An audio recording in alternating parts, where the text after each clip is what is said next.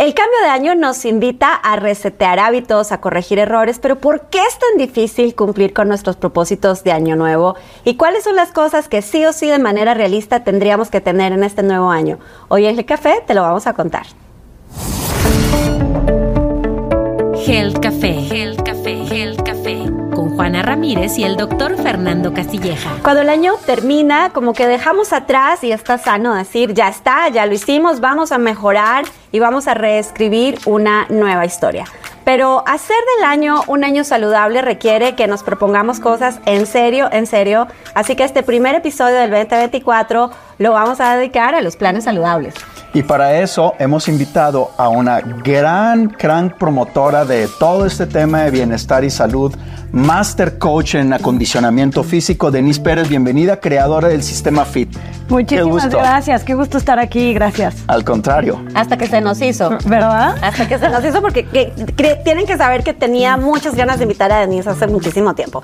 Pero a ver, vamos a empezar. A veces es más fácil saber lo que no tenemos que hacer, o sea, como empezar borrando eso que definitivamente son nos, y luego sí empezamos, si quieren, a hablar de las cosas que tendríamos que hacer en el 2024. Entonces, empecemos por los ese que, por favor, esto definitivamente en el 2024, déjalo. Fer. A ver, voy a empezar por uno que es rotundo, no hay la menor duda, hay consenso.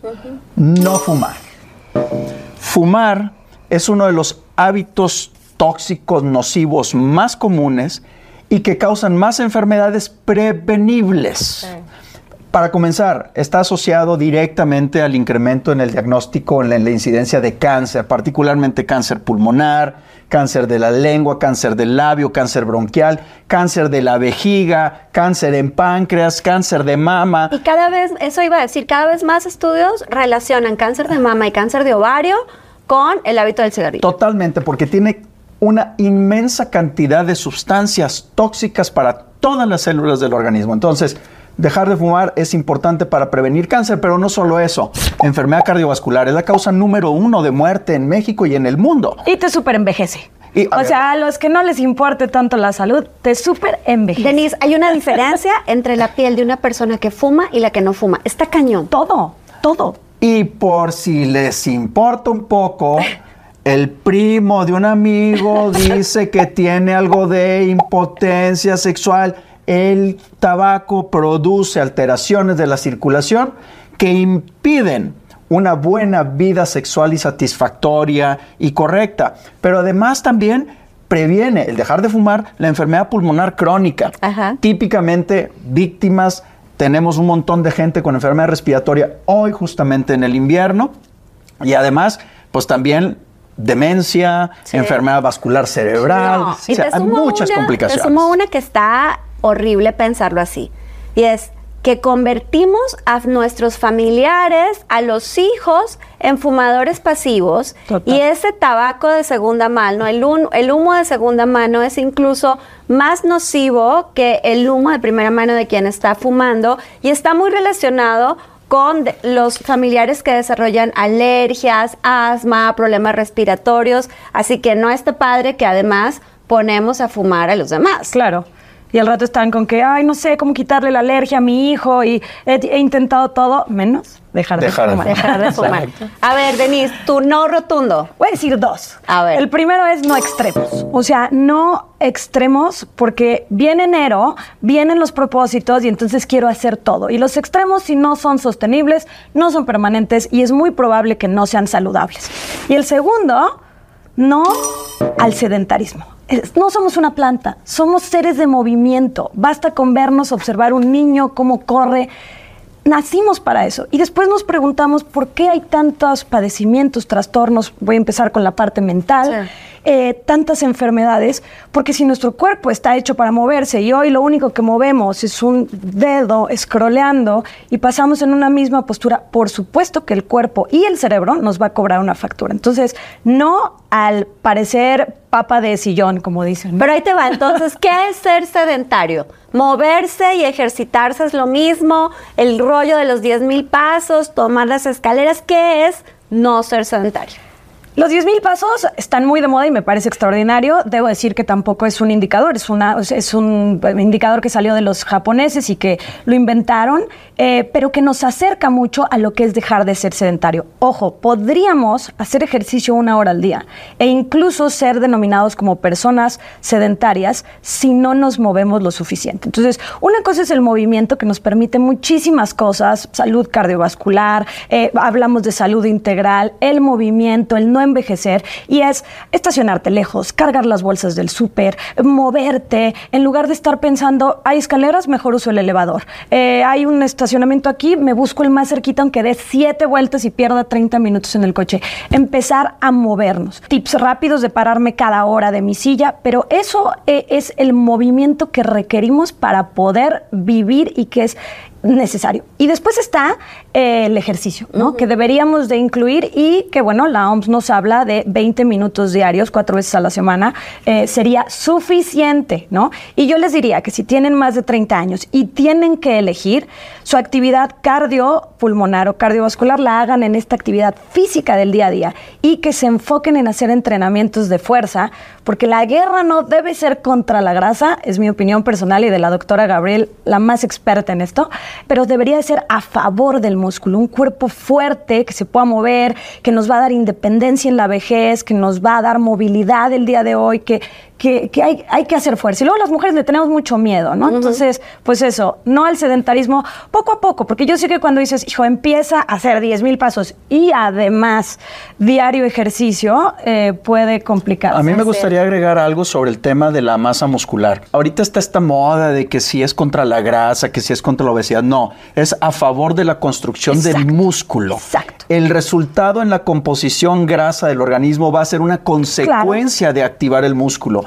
Y cada vez hay más evidencia de que tener fuerza y tener masa muscular, no estoy hablando de ser un super Adonis o una superwoman, es tener tono muscular y fuerza disminuye el riesgo de cáncer, disminuye el riesgo de demencia, disminuye el riesgo de enfermedades cardiopulmonares y cardiometabólicas. Entonces es bien importante enfocarnos en construir masa muscular, más allá de que si la talla o que si el cinturón. ¿eh? Ok, pero a ver, mi no, ahí les va mi no. Mi no es no a las relaciones tóxicas. No importa si son del trabajo, de los amigos, de placer, no. Aléjense de la gente que absorbe su energía, que está de malas, que es mala vibra, porque estoy segura que eso también enferma. Y el otro no es que por favor en el 2024 no se pierdan ni uno solo de los episodios de Gel Café, que siempre, siempre hablamos de cosas muy saludables. Pero a ver, antes de hablar de los CIS, de cuáles van a ser estas recomendaciones, porque le voy a pedir a cada uno que, le dejemos a nuestra audiencia tres recomendaciones básicas de los que sí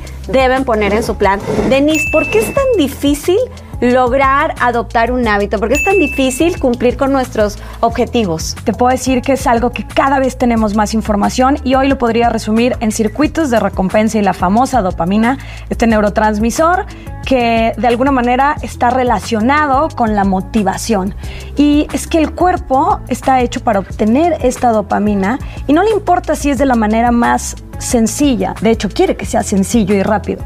Y esto nos aleja de la incomodidad. Al ser humano hoy no nos gusta la incomodidad y hemos hecho un mundo práctico, sencillo, inmediato, o por lo menos así lo pensamos, y esto nos aleja del esfuerzo. Entonces, todo lo que le implique una recompensa a largo plazo, como lo es definitivamente el ejercicio o cuidar de otros hábitos, pero que en ese momento incomodan a la mente y al cuerpo, nos cuesta. Y por eso creo que es pensarlo poco, pero ahorita hablaremos de cómo, ¿verdad?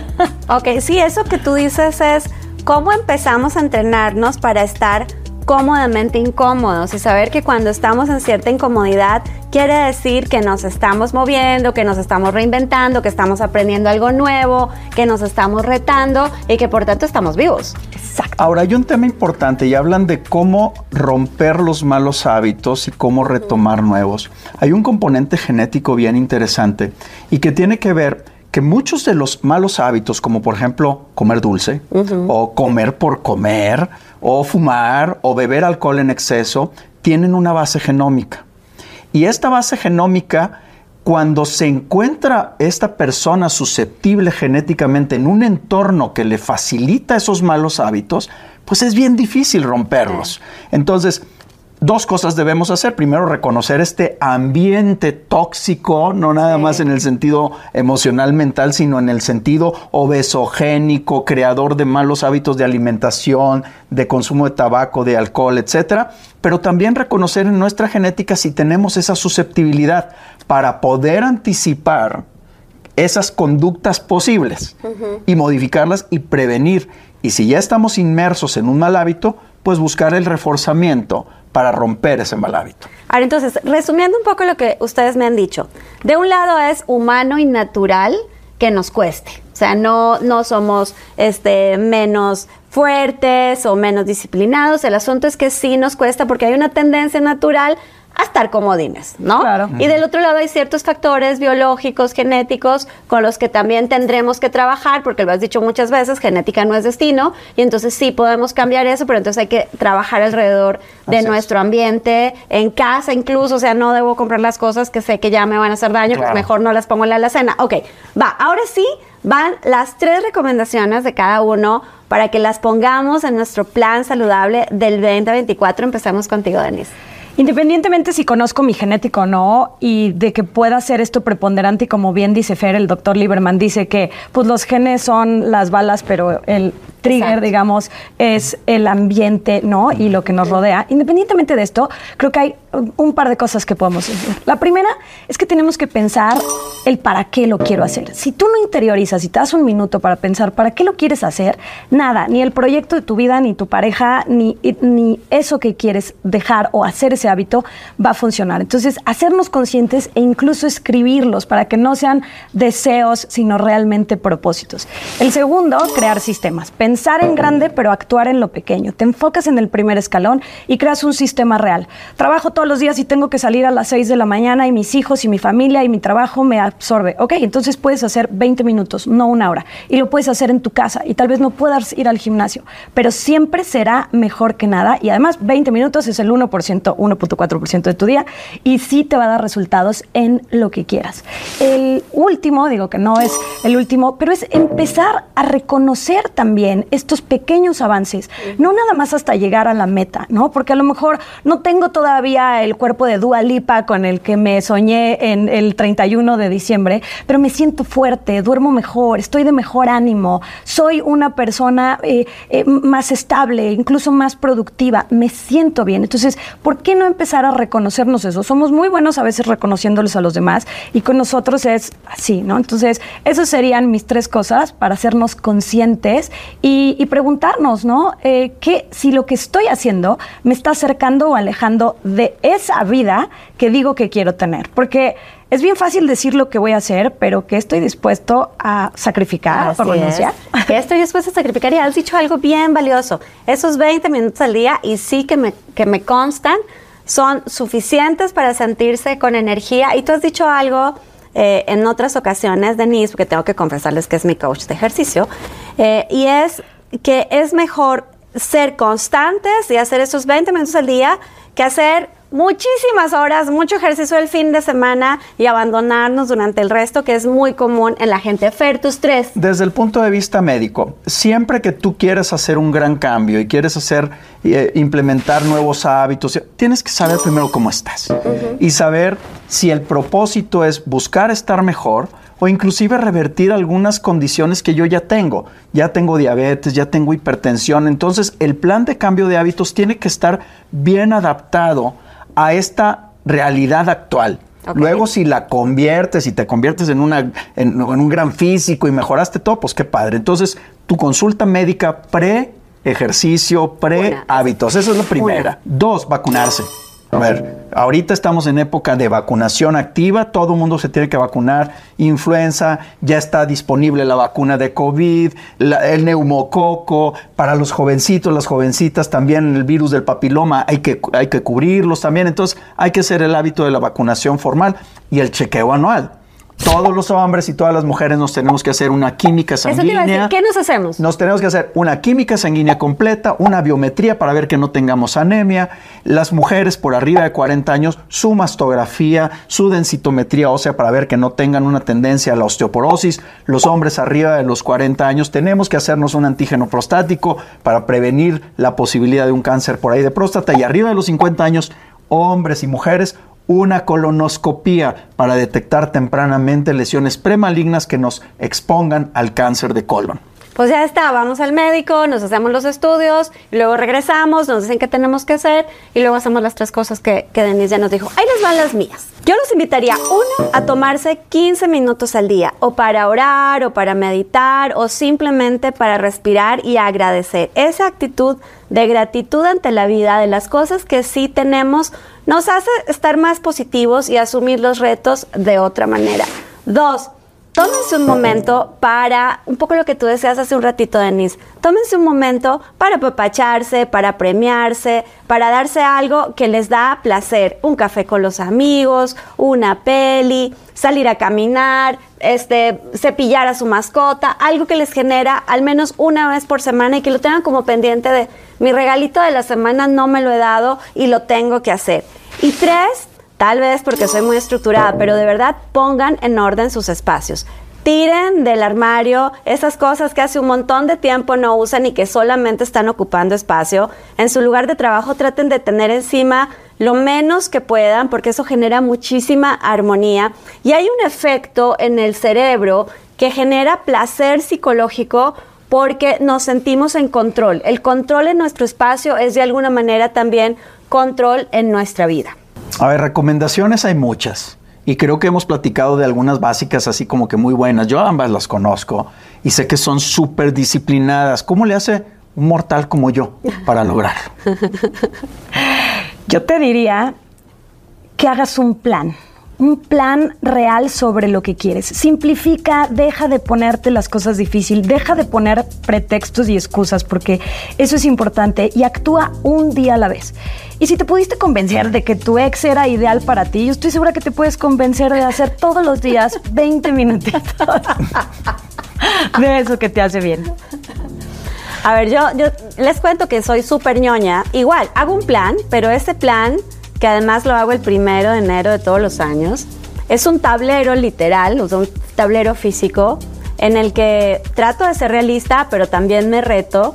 Y, y, entonces pongo los objetivos de todas las dimensiones, ¿no? Los objetivos emocionales, los objetivos personales, los objetivos profesionales los objetivos de ejercicio, yo sí les confieso que digo, quiero llegar al, final del año y pesar lo mismo, o pesar los dos kilitos que quiero bajar, o, o sea, como, que sí poner esas, esos objetivos y, y, yo los pongo en un lugar frente a mi cama en el que los puedo ver todos los días, los puedo visualizar, entonces no me puedo hacer así como que ya se me olvidaron eh, creo, que eso es importante, o sea, como tener muy claro y además revisitar esos objetivos. Hay cosas que te pudiste plantear al comienzo del año que con los días pues no van teniendo sentido y tampoco se trata de escribirlos en piedra, pero sí revisitarlos y, tener frente a ti con claridad esas cosas que puedes, que puedes y que quieres lograr y, y, entonces saber que hay que pagar un precio para eso. Bueno, hemos tenido una, ahora sí que una sesión espectacular.